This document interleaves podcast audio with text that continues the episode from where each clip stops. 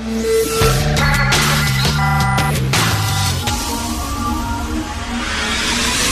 10 à 11. De 10 à 11. Politiquement incorrect.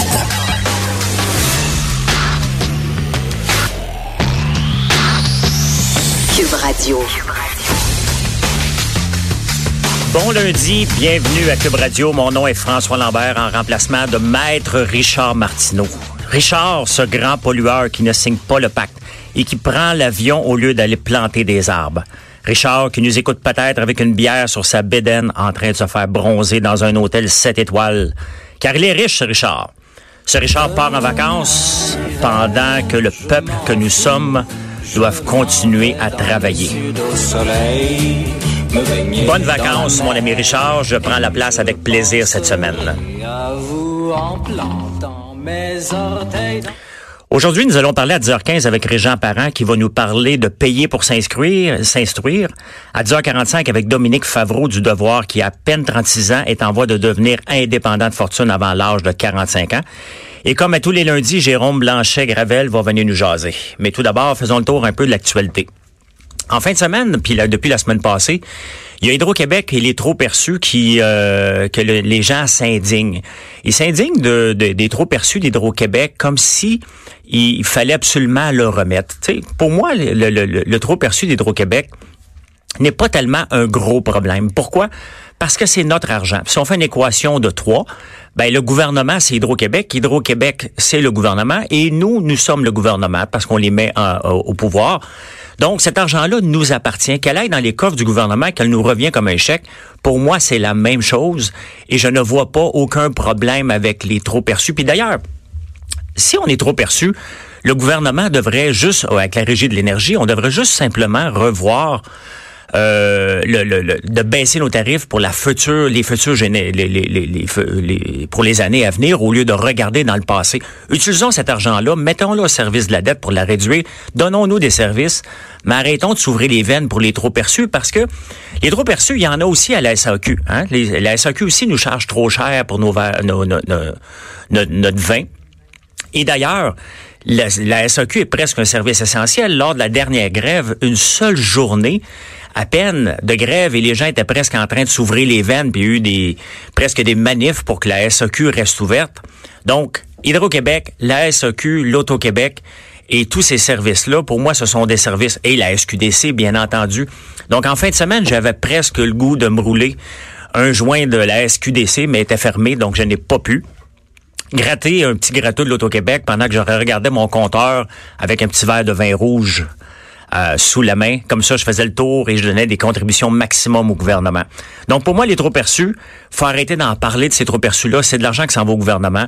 Arrêtons d'avoir d'espérer un chèque en retour. Ça viendra pas et ça ne viendra jamais. Il faut juste accepter qu'on a payé peut-être plus cher, mais on paye déjà l'électricité la moins chère au Québec. En fin de semaine, dans le journal, ça, ça me fait sourire, la députée de Rouen-Noranda, Émilise Le Sartérien, qui parlait de l'accaparation des terres agricoles euh, dans son coin. Et elle disait qu'elle voyait des Chinois qui se promenaient dans le rang dans les rangs un peu partout, puis que entre eux, ils les appellent les prédateurs parce qu'ils veulent accaparer les terres agricoles au Québec. Et ça m'a fait sourire parce que, bon, les gens savent peut-être pas, mais je suis aussi un agriculteur pas à temps perdu, à temps plein. Et, euh, bon, j'habite dans le fond d'un rang, euh, dans l'Outaouais, et qui est un petit peu moins loin que Rouen-Noranda. Donc, si les Chinois voudraient accaparer des terres, ils viendraient se promener dans mon coin avant d'aller dans le coin de Rouen-Noranda, peut-être, parce que c'est pas les meilleures terres agricoles quand même. Et je peux vous dire que euh, bon, j'habite là chez mes parents. Ben, mes parents habitaient dans ce coin-là depuis 1970. On est en 2019 et je n'ai jamais vu encore un Chinois se promener devant une des terres abandonnées au Québec et faire aller leur argent comme les rappeurs le font dans les, dans les vidéos. Vous savez, le signe de pièce qu'on envoie comme ça. Donc pour moi, je n'ai jamais vu euh, de Chinois en train de faire ça parce que je vais vous expliquer comment ça se passe vraiment l'accaparation des terres. En 2009, en 2007, j'ai acheté une terre parce que personne ne voulait l'acheter. Je l'ai pas payé cher, elle était pleine de roches, elle était pas drainée. Donc, je l'ai acheté. Une fois qu'elle était achetée, cette terre-là, deux ans après, il y a une maison à vendre qui est pas capable de vendre, personne ne veut l'acheter. Le propriétaire vient me voir, me demande, François, veux-tu l'acheter? Je l'achète. Elle est à peine achetée, est à peine en train d'être rénovée. Qu'est-ce qui se passe? Un voisin de deux, places plus loin vient me voir. Il est pas capable encore de vendre ses terres. Il vient me voir, il dit, François, t'achèterais-tu ma terre à bois? Ça me fait plaisir. Je l'achète. Et l'année passée, il y a un autre gars qui est pas capable de vendre encore sa terre. Euh, il vient me voir, puis il me dit François, tu as acheté ma terre à bois, je l'achète. Donc c'est certain que si tu arrives dans le fond de mon rang, c'est pas mal moi qui, qui, qui que toutes les terres là-bas. Par contre, il y en a une qui vient me voir l'année passée encore, puis me dit François, je veux vendre ma terre, l'achèterais-tu? Est trop cher, je l'ai pas acheté. C'est comme ça que ça se passe, l'accaparation des terres. Il y a personne qui se promène comme des prédateurs. Donc, euh, Québec solidaire s'est encore surpassé avec la menace chinoise et les pauvres prédateurs qui n'existent pas. Ce matin, dans le journal, dans le journal de Montréal, il y a un, euh, il y a un propriétaire d'une maison à Saint-Sauveur aussi qui m'a fait bien rigoler parce que ben, c'est rigoler, mais c'est pas drôle. Euh, il, s'est construit une maison de 750 000 et il vient de perdre en cours et la ville de Saint-Sauveur lui ordonne euh, par l'entremise de la cour, lui ordonne de faire démolir sa maison ou de la déplacer. Le problème, c'est qu'il avait érigé sa maison sans permis. Bon, Construire une maison sans permis, on parle pas d'un d'un cabanon là. C'est une maison de luxe qui a fait construire à flanc de montagne. Il y a deux problématiques. Comment ça se fait qu'il s'est rendu jusqu'à la finalité de sa maison qui a pu l'habiter sans que la ville vienne le voir? C'est la première question que je me pose. L'autre question, à un moment donné, il, il met le blâme un peu sur son contracteur. Ben, moi, j'ai fait affaire avec des contracteurs, on fait tous affaire avec des contracteurs il y a quand même une limite. Là. Je veux dire, à tu demandes à ton contracteur, as-tu le permis? Parce que à ça prend un petit, un petit carton rouge là, sur, le bord de, sur le bord du chemin pour euh, s'assurer que qu'on est en règle. Il l'a pas fait. C'est bien beau se fier à son contracteur, mais il l'a pas fait. en écoutant l'entrevue, parce qu'il y a une entrevue aussi à TVA, puis en écoutant l'entrevue, euh, il s'appelle Monsieur Bibot, puis il, il, est en arrêt de travail depuis. Et ça fait trois ans maintenant qu'il euh, se plaint. Il dit que la ville ne tient pas compte de son état d'esprit, son état mental. Bon, euh, la ville n'est pas un psychologue, n'est pas une, thérapie. Euh, c'était sa responsabilité et maintenant elle doit la faire démolir. Et moi, ce que je dis dans le fond, c'est que c'est triste son histoire, mais c'est une bonne leçon pour tout le monde de dire, écoutez, regardons, assurons, assurons-nous d'avoir nos, nos permis, puis quand même qu'on fait confiance. On ne peut pas faire confiance aux gens aveuglément, quand même on les paye. On doit demander, parce qu'à la fin de tout, il faut pas oublier que c'est nous qui va qui va payer. Et en ce moment, il paye cher. Sa maison va être démolie. C'est une belle maison quand même, mais il a payé le prix. Et, euh, et c'est un peu de sa faute.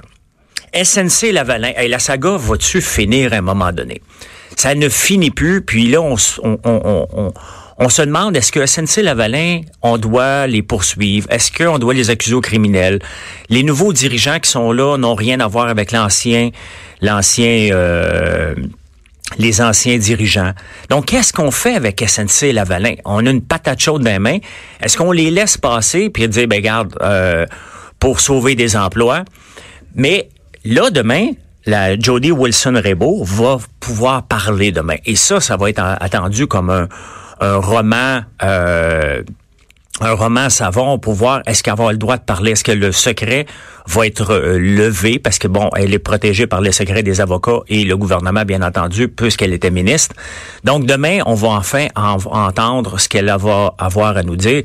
Personnellement, moi, euh, Sensei Lavalin, euh, honnêtement, il y a des emplois qui vont être perdus, c'est vrai. Mais si on regarde en ce moment tous les dommages qu'ils ont fait à leur propre compagnie en, en, ne faisant pas le ménage en attendant peut-être que le gouvernement, la compagnie est déjà sur le bord de se faire euh, de se faire fermer par elle-même. écoute, juste à la bourse, euh, ça dégringole solide et euh, elle va payer le elle va, elle va payer le prix de toute façon. Donc le dommage est déjà fait.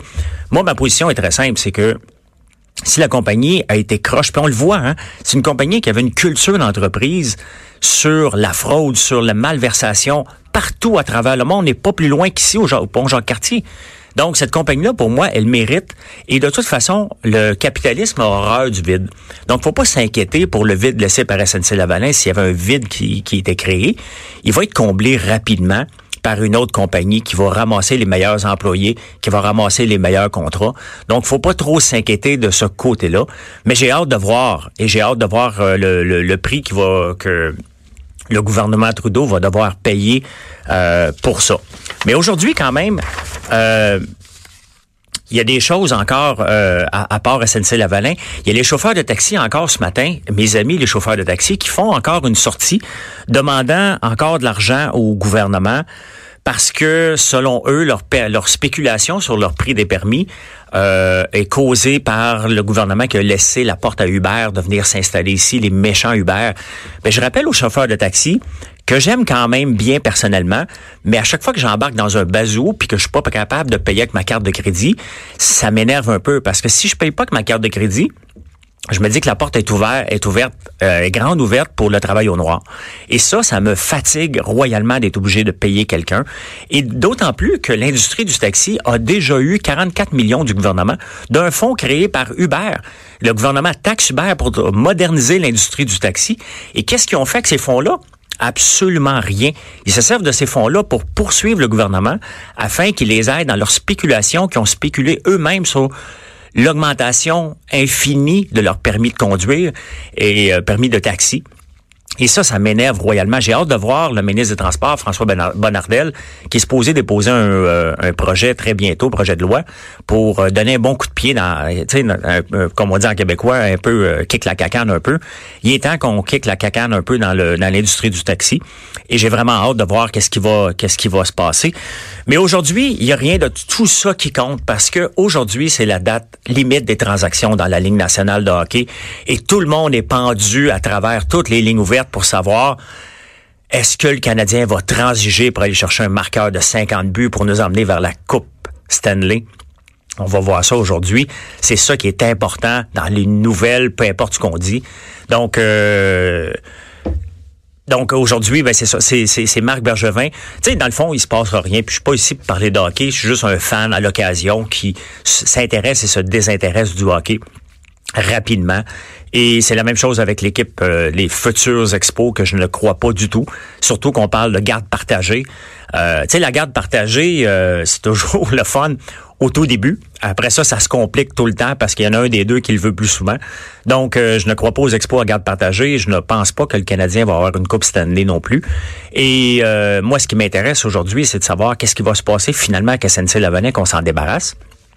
Euh, de cette nouvelle-là qui, qui remplit les lignes ouvertes euh, sans arrêt. Et euh, il y a des élections aujourd'hui aussi. Puis ça, ça va être intéressant de vérifier, de, de regarder ça. Personne s'en intéresse d'ailleurs. Il y a trois élections partielles au, au Canada, donc une dans Outremont, une dans Outremont, une à Vancouver et une à Toronto. Donc, c'est à surveiller aujourd'hui. Mais tout de suite après la pause, on parle avec Régent Parent.